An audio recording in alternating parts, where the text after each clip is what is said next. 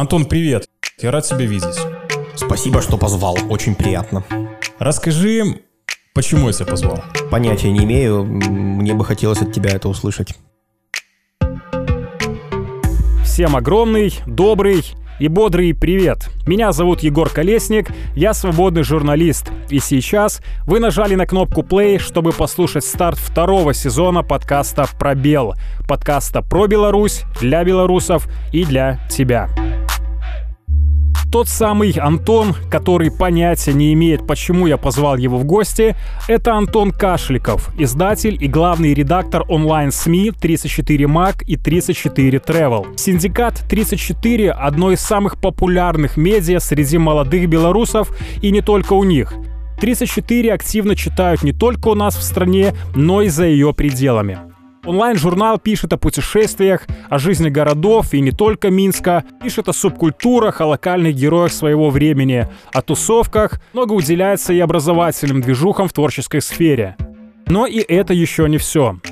Мы поговорили с Антоном о белорусской журналистике, о наших крутейших городах, почему Минск становится лучше и чего не хватает в столице, а также поставим точку в вопросе, кто все-таки круче, Макс Корж или Министерство туризма.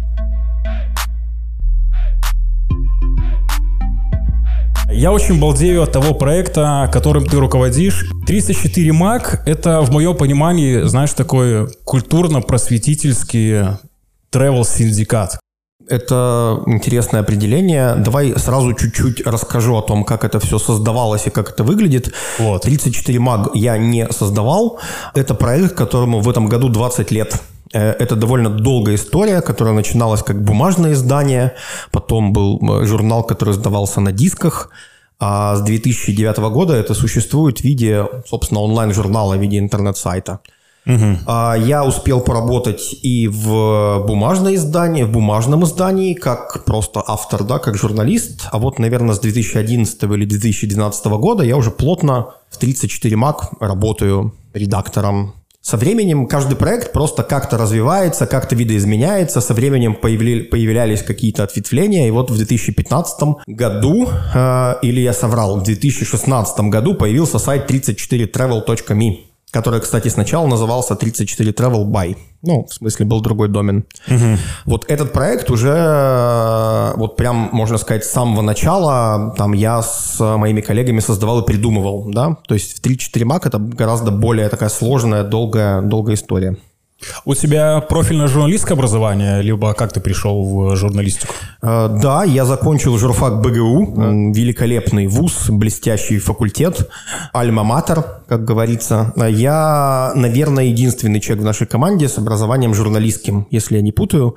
Есть, например, у нас профессиональный доктор, редакторка 34 Travel Маша Гулина закончила э, медунивер есть люди, которые закончили институт культуры, университет культуры это сейчас называется, да, есть люди, которые ничего не закончили, но, в общем, не суть важно. Почему ты это спросил? Я как раз хотел это спросить, потому что ты руководишь таким масштабным белорусским СМИ. Насколько важно вообще профильное журналистское образование, чтобы заниматься такими полезными вещами, причем так качественно?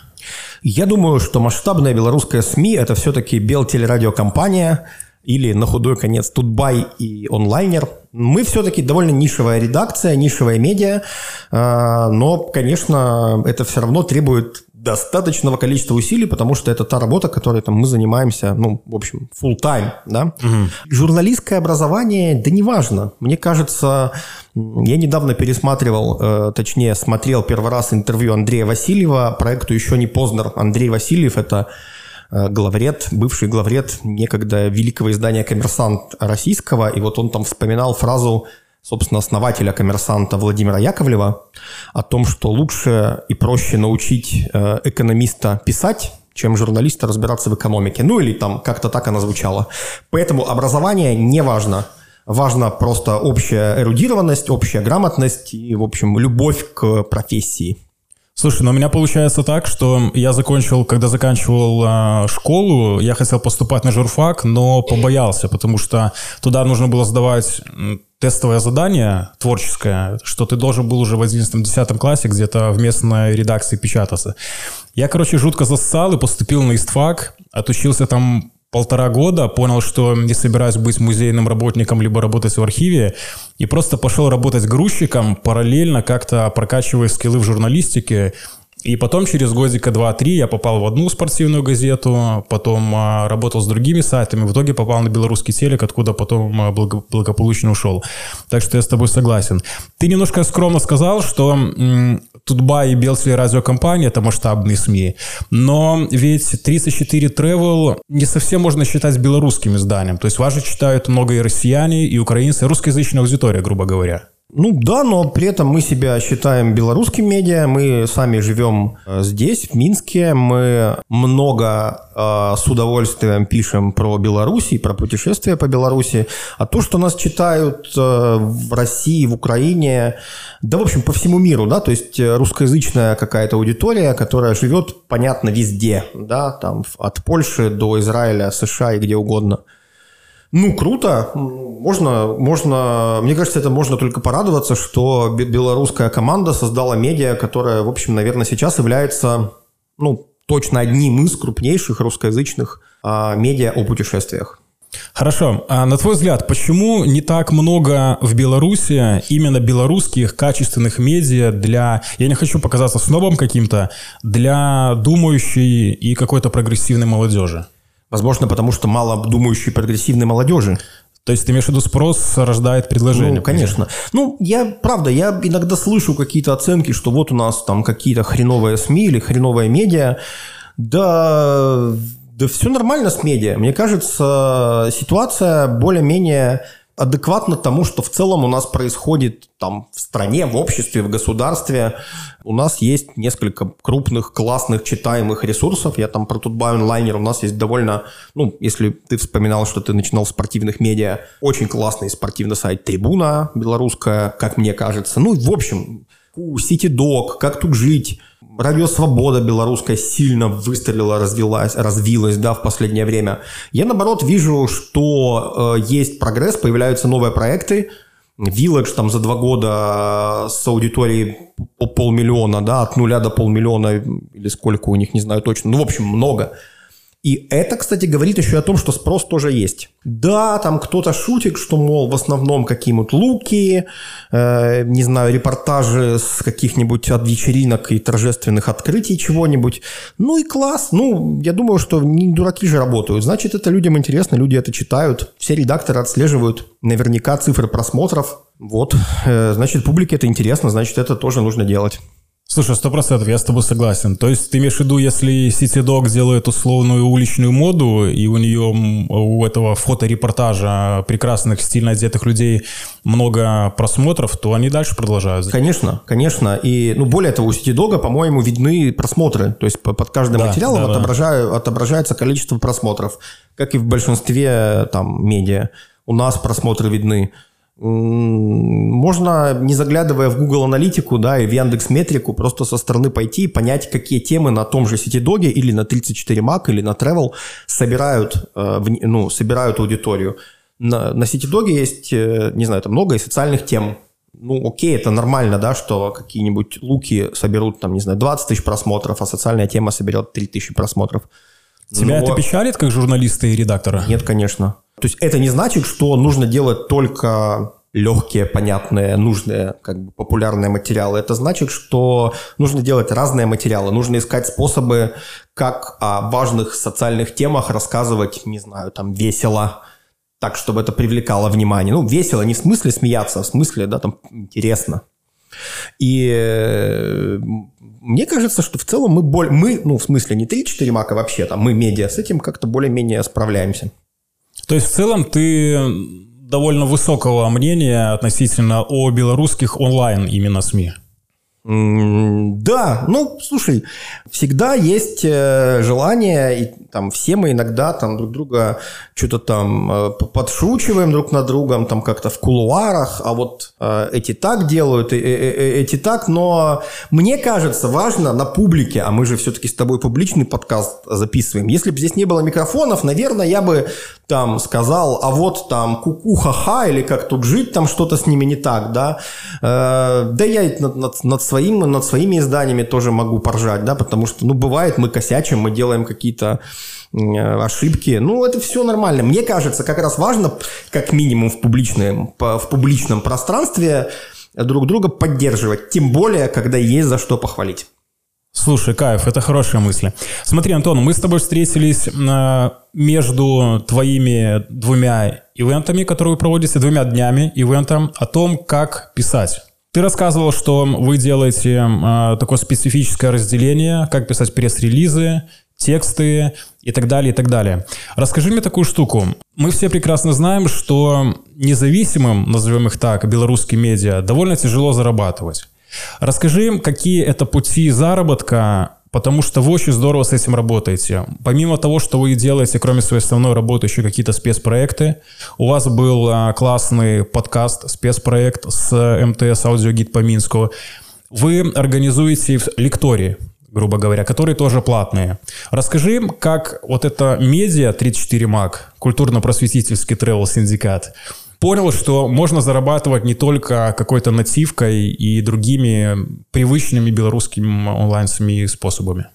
Мне кажется, что вообще э, редакция медиа сейчас особо, ну, там, не, по, не поразбрасываешься. Ты не можешь сказать, что ну вот, мы занимаемся только рекламой, нам достаточно. Ну, то есть, возможно, кому-то и достаточно. Если ты маленькое нишевое издание, и у тебя, тем не менее, там какая-то небольшая команда, знаешь, ну, приходится крутиться, приходится что-то придумывать.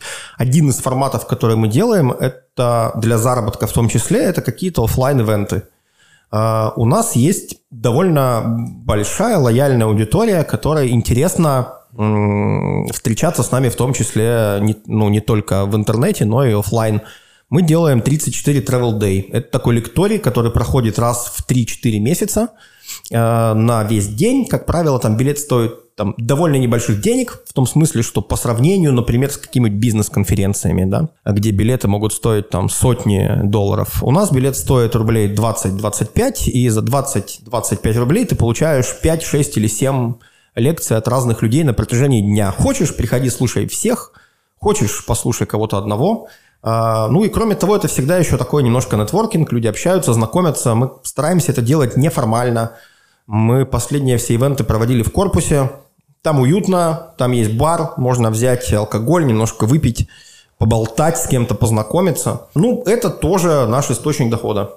И как это, опять же, да, надо всегда придумывать какие-то сложные схемы, сложные, но работающие. Мы зарабатываем же не только на билетах на мероприятия, мы продаем это спонсорам, партнерам, как некий цельный спецпроект. 34 э, Travel Day тоже мы делали, первые три ивента в Минске мы делали с поддержкой МТ-банка, и мы им как бы формально продавали не только ивент, не только участие в ивенте, но и там вся медийная история вокруг этого – анонсы, в которых МТ-банк тоже упоминался, постпубликации, присутствие на ивенте, соцсети.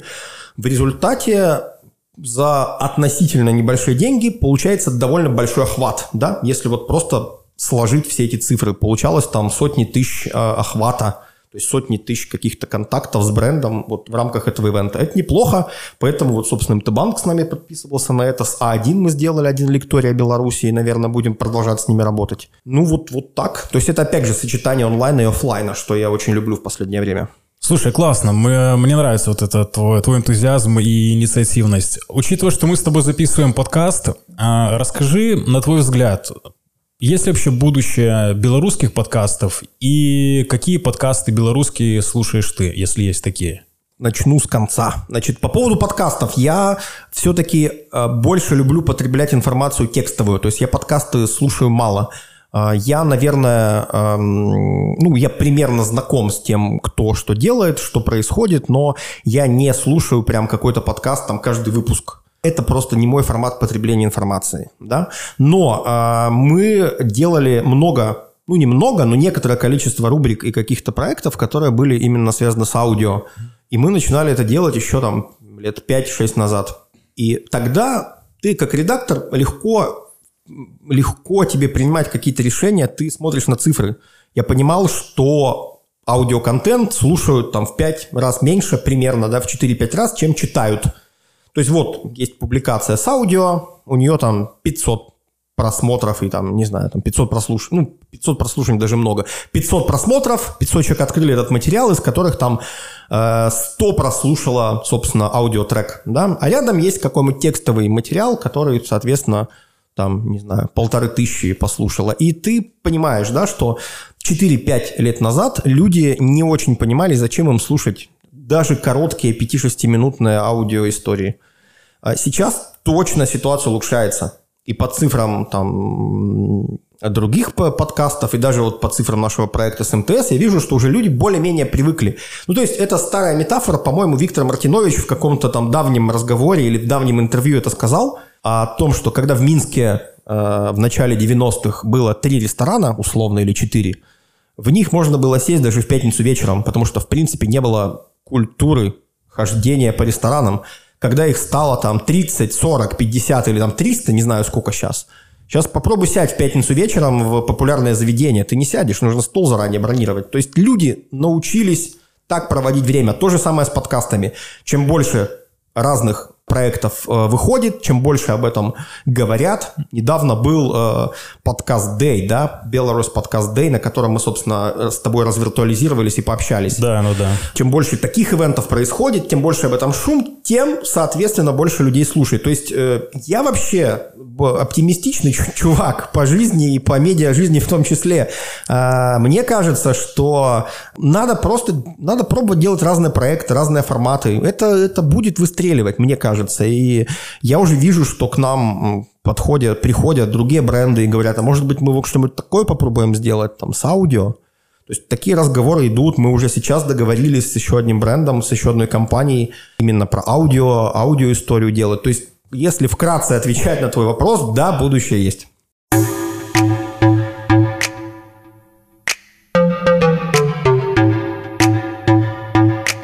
Антон, я хочу тебя спросить такую штуку. Минск, заебись?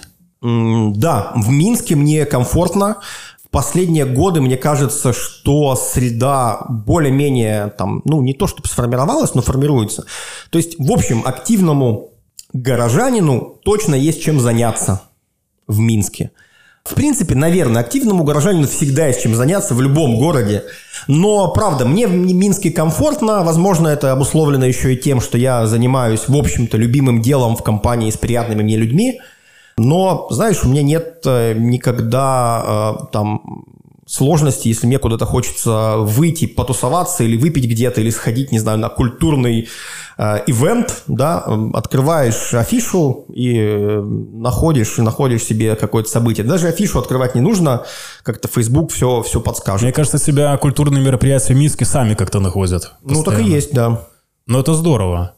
И мы сами, видишь, тоже не лыхамшиты, стараемся тоже какие-то предлагать горожанам возможности получать дополнительное образование, вот всякие лекции делаем.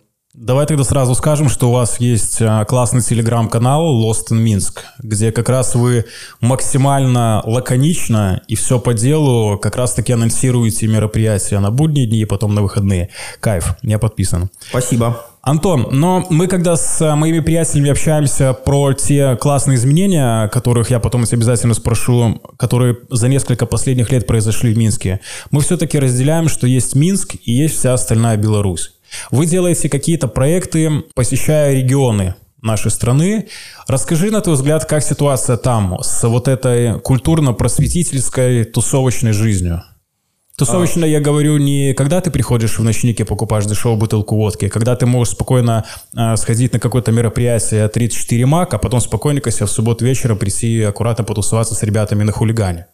А, у меня есть следующая теория на этот счет. Эта теория, опять же, вызвана, какими, вызвана какими-то наблюдениями. Мы, опять же, да, мы время от времени ездим, там, 3-4 года назад мы сделали такое мини-турне, мы во все областные центры съездили с, как, с какими-то лекциями, со встречами с читателями, и я стараюсь более-менее регулярно там куда-то выбираться за пределы Минска.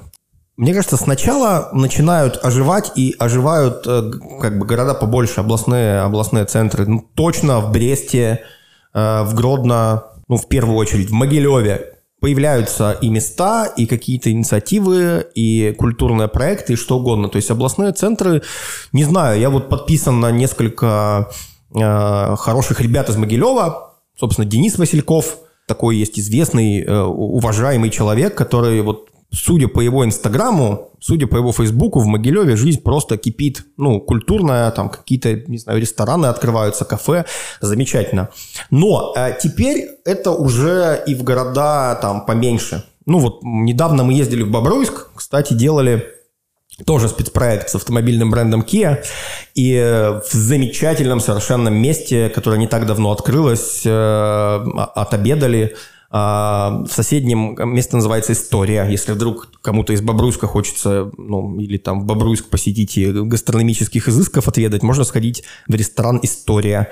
А по соседству кофейня, э, в которой продаются паштейшие, вот эти, знаешь, португальские вкусные пирожные, которые ну, точно, да, да, не хуже, чем в Минске продаются. Класс. Мне кажется, там пять лет назад такого, такого не было. Пинск ну, вот я вообще, мы топим за внутренний туризм. То есть проект Go to Belarus, э, который мы делаем на, на 34 Travel, он не для того, не для иностранцев, да, в первую очередь он для белорусов, для того, чтобы мы сами понимали, что окей, можно сгонять на выходные, там, не знаю, в Вильнюс, а, можно в Киев сгонять, можно никуда не гонять, остаться в Минске, там, потусить, а можно сгонять в Пинск, можно сгонять в Брест. Брест, там вообще какая, там вообще своя движуха, своя атмосфера. Там дико, дико рванул спорт сейчас, да, там великая гандбольная команда местная, ну, понятно, Динамо Брест стал футбольный чемпионом Беларуси. В общем, круто, рух, опять же, Простите, э, уважаемые слушатели подкаста, я оптимистично смотрю на ситуацию. Я вижу, что появляется... Где вообще жизнь кипит в городах, да, там кафешки, бары, какие-то небольшие образовательные площадки, а, местные НГОшники, активисты какие-то мутят ивенты, да что угодно. То есть всегда, по сути, в маленьком городе, ну, в маленьком это даже не про, не про областные центры речи, а там, не знаю, города, там меньше 100, 100 тысяч населения. Мне кажется, достаточно там одного, двух, трех активных ребят, которые, э, которые помогают эту среду создавать. Вот правда важно, чтобы они Э, чтобы им было самим это интересно хотя бы какое-то продолжительное время, прежде чем они, не знаю, там, уедут куда-то дальше, да, там, в Минск или еще куда-то. Потому что, ну, тяжело, все равно тяжело. Смотри, я тебя про внутренний туризм еще спрошу отдельно в третьем блоке, когда мы с тобой будем говорить о путешествиях. Я тебе приведу маленький пример. А, я из города Солигорска, где более 100 тысяч жителей. Это самый богатый город страны по зарплатам. Я туда периодически приезжаю к родителям, к своим друзьям, и у нас постоянная проблема, там нечем заняться, кроме того, что бухать. И ладно бы бухать. Нету мест, понимаешь, адекватных, чтобы бухать. То есть их можно всех пересчитать по пальцам. Адекватные, хорошие места, которые своего рода являются копиями каких-то минских заведений. В хорошем смысле этого Но слова. они есть. Они есть. Но это все настолько, не знаю, так зажато. Если в Минске, например, какая-то появляется культура, как я тебе говорил чуть ранее, образовательная бухающая, скажем так. То есть, если ты приходишь на улицу Октябрьскую, тебе интересно, как делать пресс-релизы, приходишь на ивент, потом спокойненько идешь куда-то тусоваться.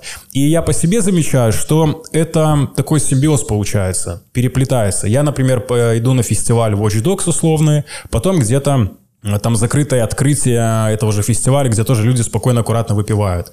В моем же городе, где вроде есть и народа много, молодого причем, у которого есть деньги неплохие, все равно им не предлагают а, хороших мест, где можно адекватно, культурно отдохнуть. Вот это меня печалит. Ну, мне кажется, ключевое слово им не предлагают. Никто никому ничего не должен предлагать. Да, есть, э, живешь ты в городе Солигорске, или ты живешь в городе Светлогорске, где, откуда я родом. Кстати, довольно обидно, не знаю, как э, у вас, у нас Светлогорские часто путают, наш город называют Солигорском. Не знаю, есть ли обратная здесь история. Учитывая, давай начнем с того, что оба наши города находятся на первых двух местах по наркомании в нашей стране. Э, это актуальная статистика, я давно, ну, может быть. В общем, ну, хочешь, делай да? Ну, вот если ты живешь в Светлогорске, Солигорске, Жодино, э, Брагине, ну, где угодно, ну, окей, тебе чего-то не хватает, ну, попробуй это создать.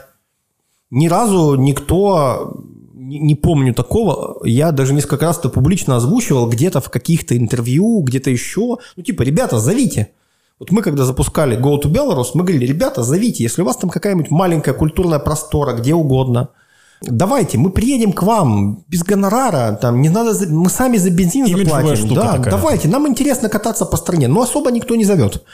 Почему? Ну, не знаю. Люди до сих пор думают, что э, в малых городах, вот часто я это слышу, да тут ни, ничего нету, да, тут ничего не происходит.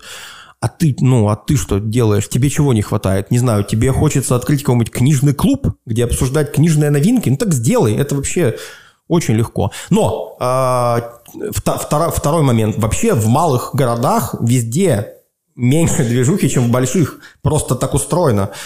Э, есть, например, город в Германии называется Клеве. Откуда я вообще узнал о его существовании? Так э, было, э, так случилось в моей жизни, что я несколько лет встречался с девушкой из Германии. И это ее малый город, это ее родина. И вот я один или два раза был, значит, с официальным визитом, ну, в смысле, просто приезжал в этот город. Там тоже ничего не происходит. Там, не знаю, там 30-40 тысяч. Ну, то есть такой небольшой провинциальный городок – ну ладно, у них есть H&M, но э, неважно. Но в остальном там тоже ощущение так, такое, что это все очень похоже тоже по укладу, по темпу, по, не знаю, по тому, как степенно местные жители там стоят, разговаривают друг с другом в магазине на белорусский город. Причем там даже по чистоте похоже на белорусский город. Ну, то есть там тоже нет э, много баров, нет ночных там клубов. Ну, то есть, как бы мы, мы что хотим? Сразу, чтобы у нас э, от Лоева до Глубокого э, все расцвело. Кстати, в Глубоком все расцвело. Не знаю, у меня э, такое возникло ощущение. Несколько раз был проездом. Мне кажется, там, там очень много какого-то какого духа предпринимательства. Там куча каких-то магазинчиков, Окей, маленький провинциальный белорусский город, глубокое.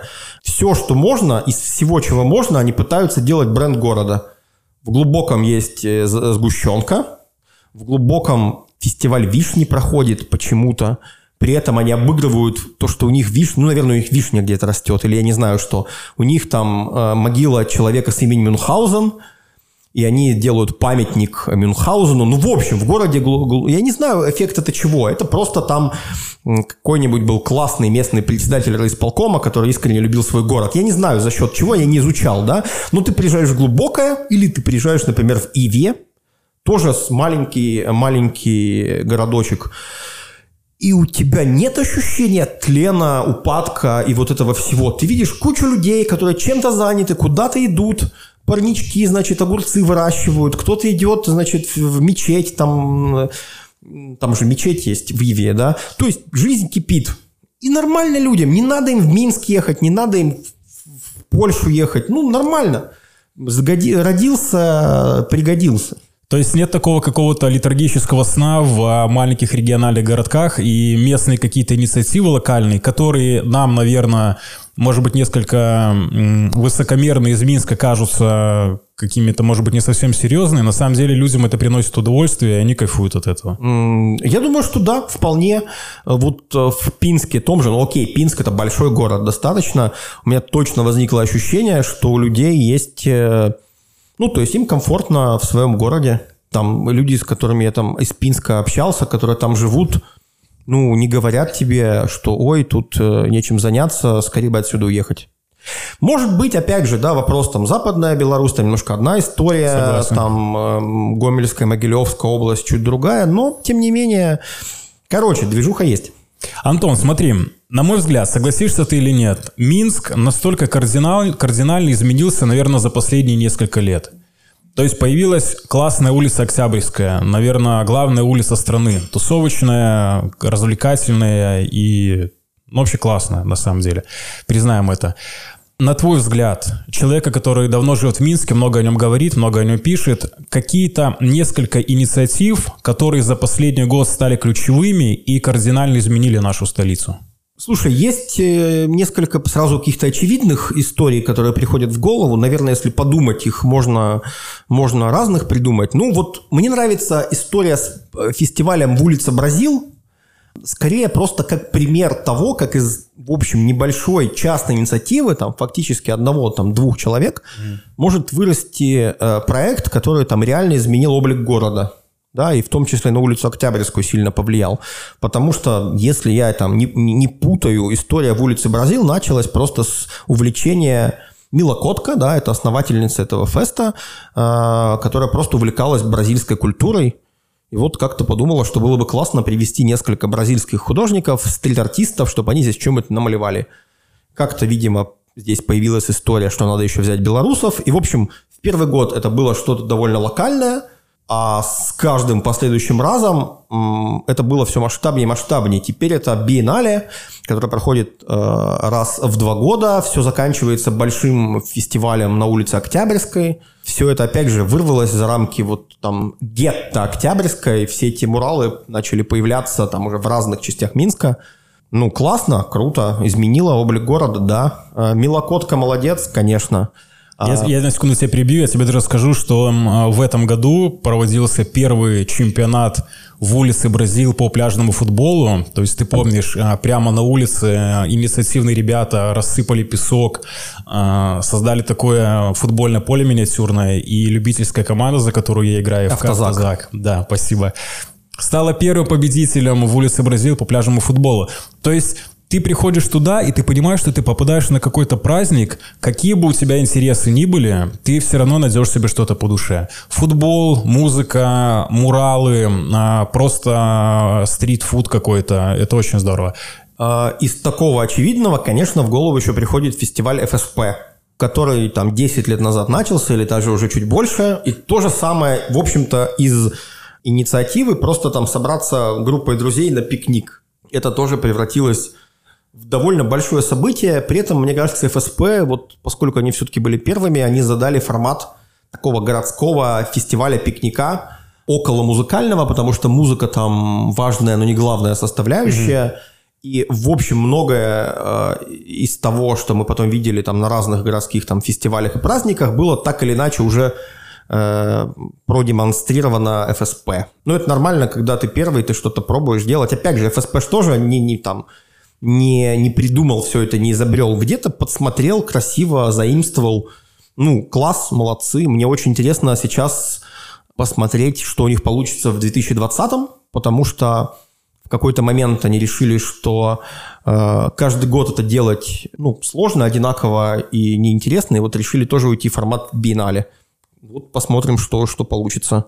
Ну, наверное, я бы назвал проект Влада Луневича. Мы говорили сейчас про два фестиваля. Вот с точки зрения ресторанной какой-то истории, э, Луневич, который создатель Лауки, Депо, Энза, Андердога и так далее, э, это тоже хороший, хороший пример такого одержимого своим делом человека, который в Минске создает собственно, какую-то гастрономическую сцену. Ну и плюс, мне кажется, он не просто создал гастрономическую сцену, а какую-то своеобразную субкультуру, когда люди просто могут встретиться на пару блинов с кофе. То есть года 3-4 назад я даже такого не мог подозревать. Сейчас можно спокойно созвониться, встретиться на Октябрьской, взять там а, вкусно перекусить. Не именно это не ресторан, не кафе. Перекусить, классно посидеть на улице, пообщаться. И это тоже какой-то своеобразный классный движ, да, который и... сближает людей. И заметь, опять же, как эволюционировали заведения, да, которые Влад Луневич создавал. Все началось, насколько я помню, с демократичного формата лауки. Сэндвич, кофе до сих пор успешно работает. Иногда там в очереди стоишь, что Причем круглосуточно. Да. Потом депо с блинчиками, потом Энза переделанный. И потом уже понеслось, да, андердоги, спи... ну, в общем, там в итоге это выросло в Simple – mm-hmm. который, мне кажется, многими до сих пор недопонят, э, но это очень крутая задумка про переосмысление белорусской кухни. Такая, такая вещь, которая там была в странах Балтии, ну, наверное, много где была, но точно, я, я помню, в, в, в Эстонии, в, в, в Латвии, э, это вот прям было там лет 10 назад большим трендом, потому что у них еда, в общем, похожая, похожая на нашу, ну, в смысле, продукты. Тоже холодная страна, картошка, брюква, свекла, немного дичи. И вот там повара молодые стали прям большими звездами, которые начали изобретать эту историю. И Simple – это пример в Минске вот как раз такой задумки, такой идеи. Смотри, маленький нюанс. Э, я хочу вернуться на пару минут к улице Бразил. Я знаю, ты был на, на главном событии этого лета. Полный стадион «Динамо» привез э, лунинецкий парень Макс Корж. Классный концерт был. А, Ты кайфанул? Я кайфанул, несмотря на то, что у меня в этот день было обострение э, грыжи, значит, я с огромным, я, конечно, очень благодарен Максу за то, что 350 часа 50 минут шел концерт, но стоя 3.50 с грыжей было довольно сложно выдержать, но я выдержал. А, То есть очень... тебя такие песни, как «Эндорфин» «Мотылек» ни, никак не, не вылечили, да? А, слушай, ну, хорошо, что не добили. Э, я на, на лечение не претендовал. Ну, мне кажется, если бы Макс, мы, мы с ним бы встретились лично, и он приложил бы руку, я, возможно, бы излечился, но пока, к сожалению, такого, такого опыта не было. Кстати, вот, собственно, тоже пример пример. Ну, мне кажется, если подумать, в разных сферах, музыкальных, ресторанных, медийных, футбольных, можно Батэ вспомнить, да, но все-таки э, светлая память Капскому, да, э, и большое спасибо. У нас новый чемпион в этом году, снова мы к этой теме вернулись, но тем не менее, надо сказать спасибо Батэ за то, что за последние там 10 лет мы были чуть ли не каждый сезон с европейским футболом, с Лигой чемпионов, Лигой Европы. Причем этот европейский сезон захватывал даже не спортивную аудиторию. То да? есть, например, ты идешь в Минске и понимаешь, что какой-то там а, твой приятель либо приятельница, которые, ну, ни черта не увлекаются а, футболом и не знают такой клуб Верзер Бремен. Спасибо, я знаю, что, видимо, ты реально внимательно изучил мою биографию. Они тоже искали билеты на матчи там Реала, сборной Испании, Франции и так далее. То есть это тоже какая-то своеобразная получилась, ну, культура вот такого спортивного боления. Ну, хотя, наверное, мимолетного. Сборная нас не расстроила на самом деле. Э, слушай, я вот ничего плохого точно не вижу в Глори Хантерстве, да, когда, окей, человек не смотрит футбол, но он что-то слышал про Ювентус, про Реал, про Баварию, и он э, вовлеченный в этот шум mm-hmm. вокруг, ищет лишний билетик, идет на футбол, возможно, влюбляется, возможно, в игру, да, возможно, у него появляется новое, там, новое хобби, новая любовь. То же да, в конце концов, он может там познакомиться с каким-то человеком, с которым там проживет до конца своих дней, либо замутить какой-нибудь крутой бизнес, который составит конкуренцию Simple, например. Конечно, точно. Это не произойдет, если ты сидишь дома и никуда не выходишь. С Коржом то же самое. Я видел в своей ленте Фейсбука много людей, которые не фанаты Коржа и, наверное, вообще а, особо не знали о нем до этого или там подробно не знали, которые там искали лишний билетик, потому что ажиотаж вокруг, ну, это так у нас устроено у людей, да, что вообще, что за шум, побежали посмотрим. Э, что за там пожар горит. Конечно, мне очень нравится как раз то, как Корж, если мы заканчиваем с этой темой, да, как он красиво создает вообще всю, это очень крутая работа, вообще всю эту движуху вокруг себя, все это фанатское движение, как он красиво туда вплетает Минск, Беларусь, свою любовь к этому городу, к, к Беларуси, э, ну, посмотрите его клипы и поймите, да, что, не знаю, мне кажется, для продвижения бренда Минска Макс Корж одним клипом «Оптимист» сделал больше, чем все наше условное там Министерство туризма или как оно называется. Тысячу процентов с тобой согласен, люди будут знать, что такое Грушевка. Этот малый мне напоминает мой Минск, он без бабок идет на движ, стопудовый оптимист. На самом деле это такое человеческое уважение, что человек, который выступает на русскоязычную аудиторию, основные деньги, условно говоря, идут из России, все равно не отрекается от тех мест, причем настолько аутентично, вспоминаю Лунинец даже тоже, кто этот город на самом деле в Беларуси, там не все его знают, а причем поклонники Макса Коржа, которых там сотни тысяч, не прекрасно знают об этом городе. Но, Антон, я почему затронул тему Макса Коржа? Так получилось, что после концерта мы с ребятами пошли продолжать веселый вечер провожать лето, скажем так, это было 31 августа, на улицу Октябрьскую и столкнулись с проблемой, что веселые, э, не всегда адекватные после чрезмерного употребления алкоголя люди шумели, танцевали, никаких там буйств, драк не было. Но на улице Октябрьской есть такая проблема. Несмотря на то, что она тусовочная, там тусуются, как мне кажется, с большего адекватные люди, все равно в 23.00 туда приезжают сотрудники ОМОНа и начинают всех разгонять.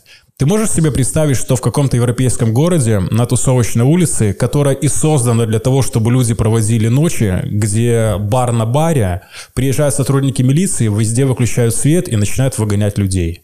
Насколько, на твой взгляд, это адекватно и есть ли резон в этом? Мне кажется, важно что всегда э, нужно кому-то на себя отвлекать внимание. Э, расскажу, что я, расскажу, что я имею в виду. Э, не буду палить место, но на районе, где я живу, я живу не в центре, буквально рядом с моим домом э, есть парковка. Ну, вот такая построенная парковка многоэтажная. На первом этаже там какие-то помещения сдаются под офисы. И там бар а, работает, ну, такой нормальный бар на районе, который, видимо, открыли просто какие-то местные ребята. И знаешь, там все время несется. То есть я иногда, я сначала не понял, что там бар, потому что там не было вывески, все время там какая-то молодь тусила на, на, на крыльце. Я захожу туда в какой-то четверг, э, то есть ничего не предвещало. У меня есть приятель, который любитель кальянов, и вот он говорит, есть кальян, ну пошли. Заходим туда, там несется, значит, музыка, танцы, какие-то компании, почему-то стриптиз начинается, пивко рекой, кальяны дымят. А, такой трушный дайв-бар на районе. Кутеж такой, да? Да, кутеж, причем там сидят какие-то молодые ребята, какие-то взрослые мужики пивко пьют, очень разная публика. Начинается какой-то вдруг стриптиз ни с того ни с сего, причем такой нормальный, классный белорусский стриптиз. Которого в меню бара Слушай, не было, вообще да? непонятно, непонятно к чему. Ну, то есть я, я половина даже ну, не, не поняла, что происходит, не обратила обратила внимание. Ну, знаешь, видимо, ребята решили, что там надо шоу-программу делать. Ну, какую шоу-программу придумали, другой вопрос. Так мне кажется, вот к ним ОМОН не приезжает, хотя, возможно, следовало бы. Просто потому, что Октябрьская и Зыбецкая на, на себя внимание отвлекают. Всем остальным улицам, барам нужно срочно наводить движуху, э, пока их никто не трогает. Вот, вот мой ответ на твой вопрос. Но если вернемся, ну, скажем так, закольцуем мы тему немного грустным моментом, то э, на двух тусовочных улицах, на Октябрьской, в отличие от Зыбицкой, не было каких-то смертельных моментов из-за алкоголя. Угу. На Зыбицкой их, ну, не сильно часто, но они и случались. Хорошо, Антон, последний вопрос о Минске. Я у тебя спросил про инициативы, которые за последний год, на твой взгляд, э, изменили наш город. Мы с тобой патриоты своих городов, как я понимаю. Конечно. Но Минск мы любим, это круто. Есть ли, на твой взгляд, а, несколько персон, которые за последние несколько лет а, сделали Минск а, чуть более охуительным? Да, дофига. Есть на 34 МАК раздел «Активисты», например. Когда мы его начинали, там лет 5 назад, мне казалось, что 10-15 материалов выпустим, и герои закончатся. Они все никак не заканчиваются. Там не только Минск, там вообще герои с героини и со всей Беларуси.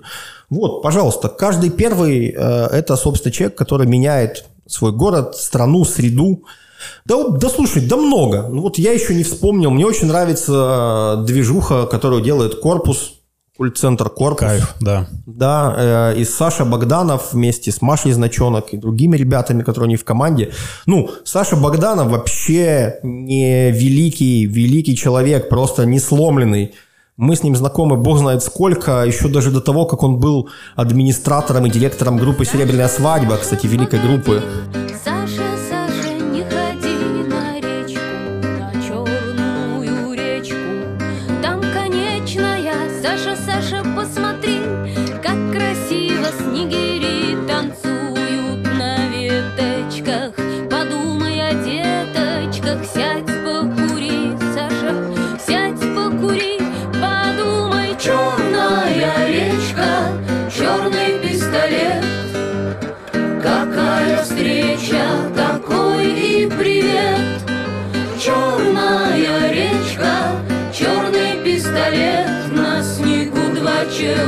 Человечка, хлопы одного уже нет, нет, нет, нет, нет, нет, нет, Саша, не ходи, подумай, нет, нет, нет, нет. Какие-то концерты мутил, какие-то фестивали в клубе «Реактор», Тут Нагуаль, тут э, Мих, э, Михей Носорогов, который потом Рокер-Джокер, да, так. Ну, в общем, Саня Богданов в этой движухе уже там лет 15, и все нормально, и не устал, продолжает. Устал, конечно, все устали. Ну как, мы же все любим говорить, что мы устали, но продолжаем. Выгорание, выгорание. Да, ну выгорел, э, подпалил снова и дальше валишь. Э, вот, ну вот можно Сашу Богданова вспомнить. То есть, знаешь, всегда хочется, всегда приходят на ум какие-то яркие медийные герои, да, которые вот сейчас на слуху. Но есть э, бойцы, есть невидимого люди, фронта, да, да невидимого, которые... видимо, которые уже много лет как бы делают, делают свою движуху в культурной сфере, в активистской сфере, да в какой угодно. Да вот прям 34 Мак, собственно, вот об этом, об этих людях. Кайф. Вопрос Блиц по Минску, постарайся кратко. Если бы ты, тебе предложили бы на один день стать мэром Минска, что бы ты сделал в первую очередь? Э, я не знаю. Я, мне бы очень хотелось, чтобы у нас выбирали мэров городов. Мне, мне, бы, мне кажется, это была бы хорошая история. Фиг его знает. Э, тут, знаешь, тут за день не исправишь ни хрена. Тут как бы нужно даже... Я бы не хотел. Вот знаешь, мне кажется, это какая-то в нынешней ситуации это точно расстрельная какая-то должность просто. Эти люди, да, неизбираемые, их назначают, и они отчитываются не перед городом и не перед горожанами, а перед э, тем, кто... Ну, короче, это очень, очень незавидно вообще белорусским Но есть какая-то у тебя фантазия, которая мало осуществима, касаемая Минска? Эм... Даже не касаемо Минска, я бы просто сейчас максимально э, отменил все, все визы. Вот у нас до сих пор а, то есть у нас, слава богу, пошла хорошая движуха в этом направлении, да, мы мож, можно въезжать через аэропорт и так далее. Но мне кажется, это тоже вопрос времени. Я бы вот прям всех, всех пустил, кто хочет к нам ехать, потому что у нас очень много государства говорит о том, что мы хотим привлекать туристов. У нас здесь замки, у нас здесь, э, значит, культура, искусство, славянский базар и прочие дожинки и великие мероприятия. Но для того, чтобы к нам люди поехали, надо для начала окончательно все визы отменить, да, и ничего страшного, мне кажется, не случится. Ну, мне кажется, да. Можно попробовать. В конце концов, если что, опять закроем. Хрен с ним, опять введем визы. Вот. И, конечно, наверное, я бы как-то постарался упростить законодательство, связанное с авиацией, да, чтобы к нам гораздо легче могли приходить э, другие авиакомпании. Да? да, больная тема для белорусов. Если люди отвозят свои деньги в Вильнюс или в Москву путешествуют тут, ну это же неправильно. Как этот вопрос решить? Э, я думаю, в первую очередь, то, что Белавия будет предлагать э, все более привлекательные тарифы, ну и привлечение с точки зрения интересов пассажиров э, лоу-кост компаний э, к нам в Минск. Существует мнение, что Белавия возражает, кого-то не пускает. Это достаточно э, ошибочно такое заблуждение но я уже э, не один раз подчеркивал. это не так. Вы бы и рады пустить сюда Я бы не сказал, что мы рады, но мы и не имеем никаких э, ресурсов административных кого-то не пускать. Но, как я понимаю, с чисто профессиональной точки зрения, не с точки зрения пассажира, а с точки зрения э, авиакомпании, для того, чтобы э, прилетела сюда авиакомпания, любая лоу-кост, российская или европейская, э, нужен очень мощный э, поток пассажиров, пассажирский спрос, который сегодня, ну, нет таких направлений из Минска, чтобы постоянно летали в течение дня, несколько рейсов можно было выполнять на больших самолетах большой емкости. Я только что, знаешь, о чем подумал, такой небольшой автоп. А помнишь, как все мы были счастливы, когда в Минск пришел Uber? Да, да, я помню. Вот знаешь, всегда ты очень быстро к хорошему привыкаешь. Да, абсолютно, абсолютно. Да, так и к Apple Pay привыкли по-быстрому. Да, то есть уже это не новость, ну то есть как бы окей, H&M Слушай, а тебя приглашали на это великое открытие? Нет, вот меня что-то не приглашали. Тебе не обидно, Антон? А, Или нет. Я думал, как бы пошутить, потом решил ответить, что нет, мне не обидно. Вот мне кажется, сейчас Икея придет, и мы через день такие, ну класс, Икея, супер, спасибо. Ну, то есть опять это будет информповодом на один день. И Хотя радостью на один день. Сколько лет мы страдаем, что у нас нет Икеи в Беларуси? Да, ну как бы смотри, зато вокруг этого куча бизнеса, всякие вот эти доставки мебели из Икея, куча активных белорусов возят тебе мебель, пожалуйста. Кстати, ну, может наоборот, грамотное государство нас так занимает. Конечно. Становит uh, self-employed, самозанятые люди. То есть мы вам Икею не дадим, но вы создавайте маленькие бизнесы, которые будут uh, транзитом из Икеи к, uh, к белорусам и отчисляйте нам налоги. Ну, конечно, а что останется всеми мебель выпускающими предприятиями Беларуси? да? Да, ну, есть же не только Пинсдрев, есть еще какой-то Ами мебель все время рекламируется. Ну, то есть это все лясница. А так, слава богу, как-то рабочие места, все, покупаем эти кровати уродливые. Ну, ну, может, не уродливые, может, наоборот, красивые. В Икее тоже говна много, на самом деле, да.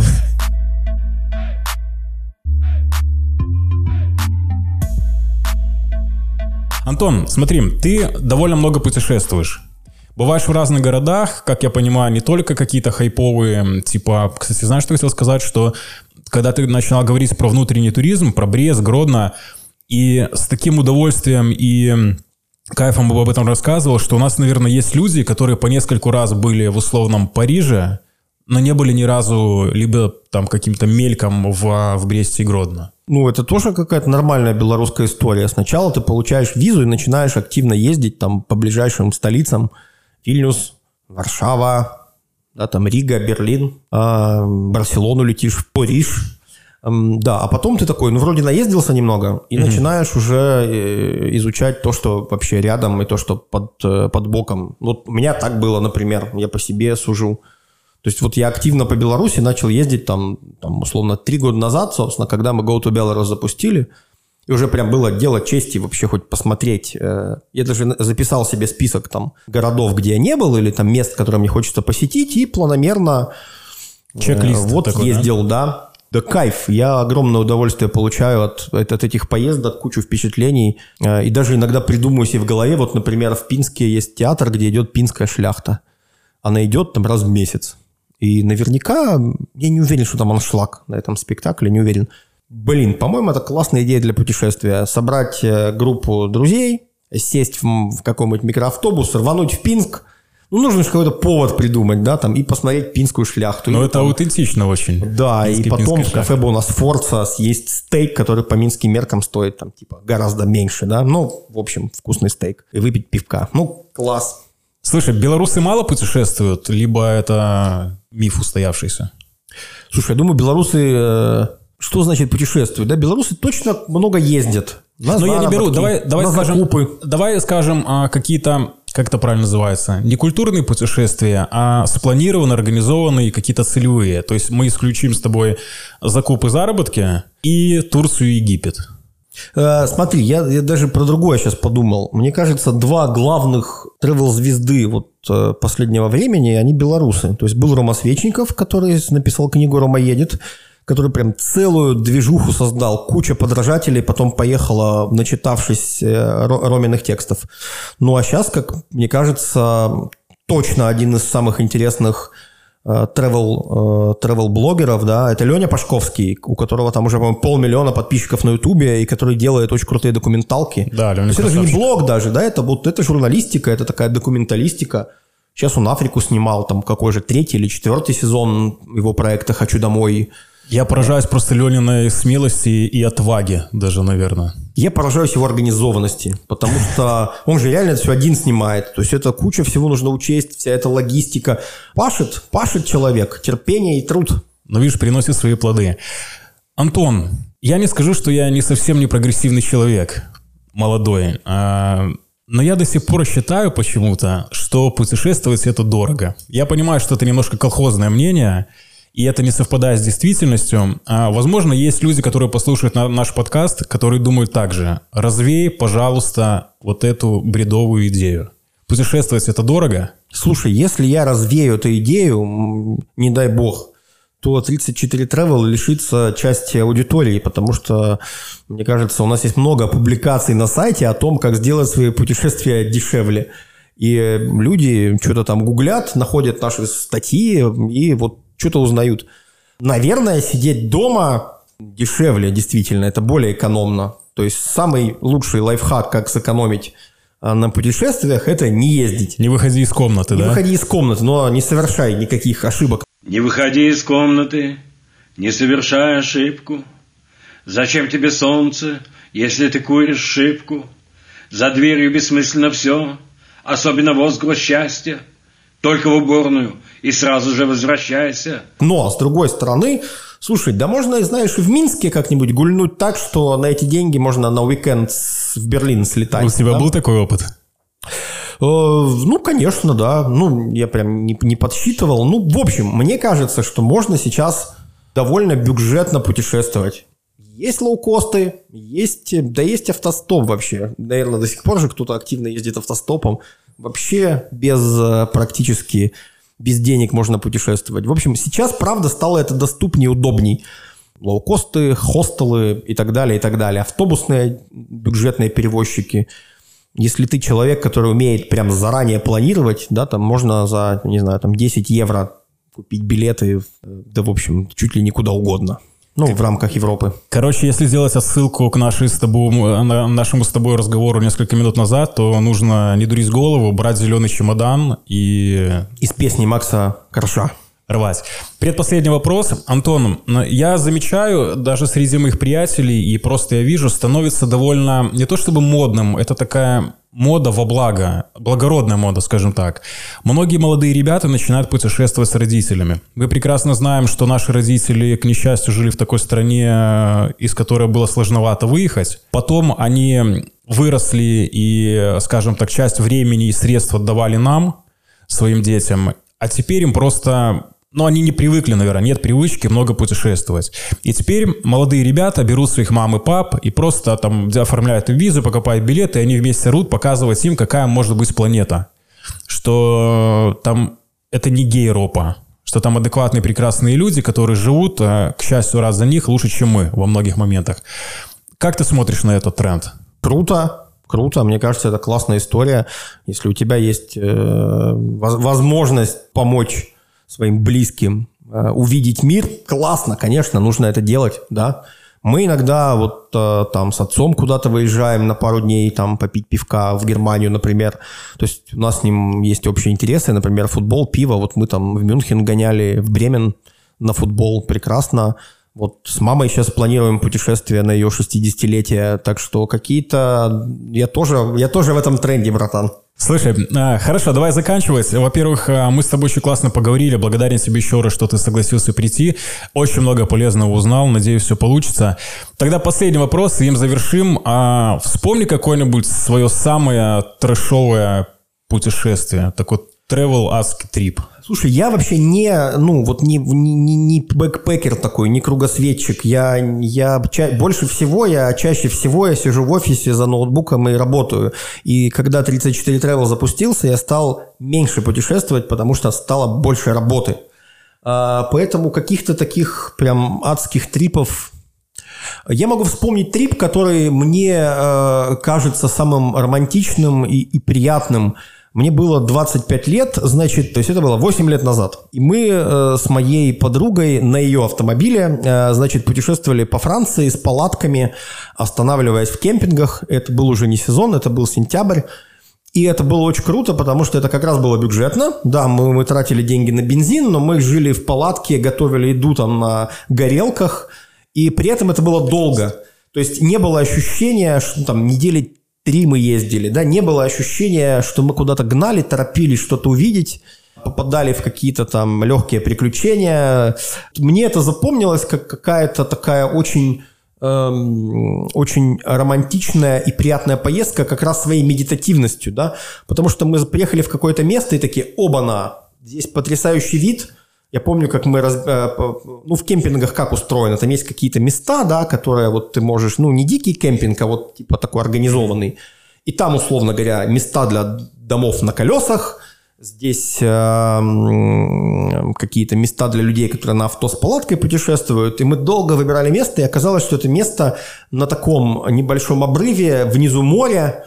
Э, в это море вечером закат, э, садится солнце, и мы такие, класс, ну вот нужно здесь подольше побыть. И мы просто вот тусили в этом кемпинге, купались э, в море, тупили в закат, э, э, варили какую-то крупу там в котелке. Вот мне, мне такая история запомнилась. Не было совершенно, ну типа Франция это или не Франция. Мне кажется, можно так на берегу какого-нибудь белорусского озера кайфануть. Короче, дело было не в стране, не в месте, не в какой-то экзотике. А было ощущение просто в, а, вот, в наслаждении да? моментом. Кайф. А Антон, спасибо тебе. Спасибо. Пока. Всего хорошего. Всего доброго. Все ссылки на аккаунты культурно-просветительского travel синдиката 34 вы найдете в описании выпуска. Большое спасибо Антону за эту беседу, а также тебе за то, что нашел время стать нашим третьим собеседником. Подкаст «Пробел» будет выходить каждый вторник на всех платформах, где вам удобно слушать аудио. В Apple и Google подкастах, ВКонтакте, Яндекс Музыке, в Castbox и YouTube, а также в нашем телеграм-канале. Новые выпуски, а также первый сезон вы легко сможете найти на всех вышеупомянутых платформах по запросу «Пробел». Подписывайтесь и буду рад любой обратной связи с вами. Давайте вместе слушать и говорить о целеустремленных людях, которые делают нас и нашу страну лучше и лучше, шаг за шагом. На этом прощаемся, но только на неделю. А пока, как принято говорить, смотрите в следующих сериях. Конечно же, я думал про то, что, э, наверное, это надо сделать э, модным, популярным, Соответственно, это должен быть какой-то стритвир, какая-то уличная одежда, что-то удобное абсолютно, то, что ты бы носил везде, не обязательно прикрывать какими-то идеями. То есть, ну, то есть себе было бы кайфово в этой одежде и на работе там, в каком-то баре. Просто человек одевал, ему было классно, ему нравилось, что он носит, и при этом вот этих вот э, моментов, когда ты манифестируешь с помощью одежды какие-то идеи, чтобы они все-таки были не столь э,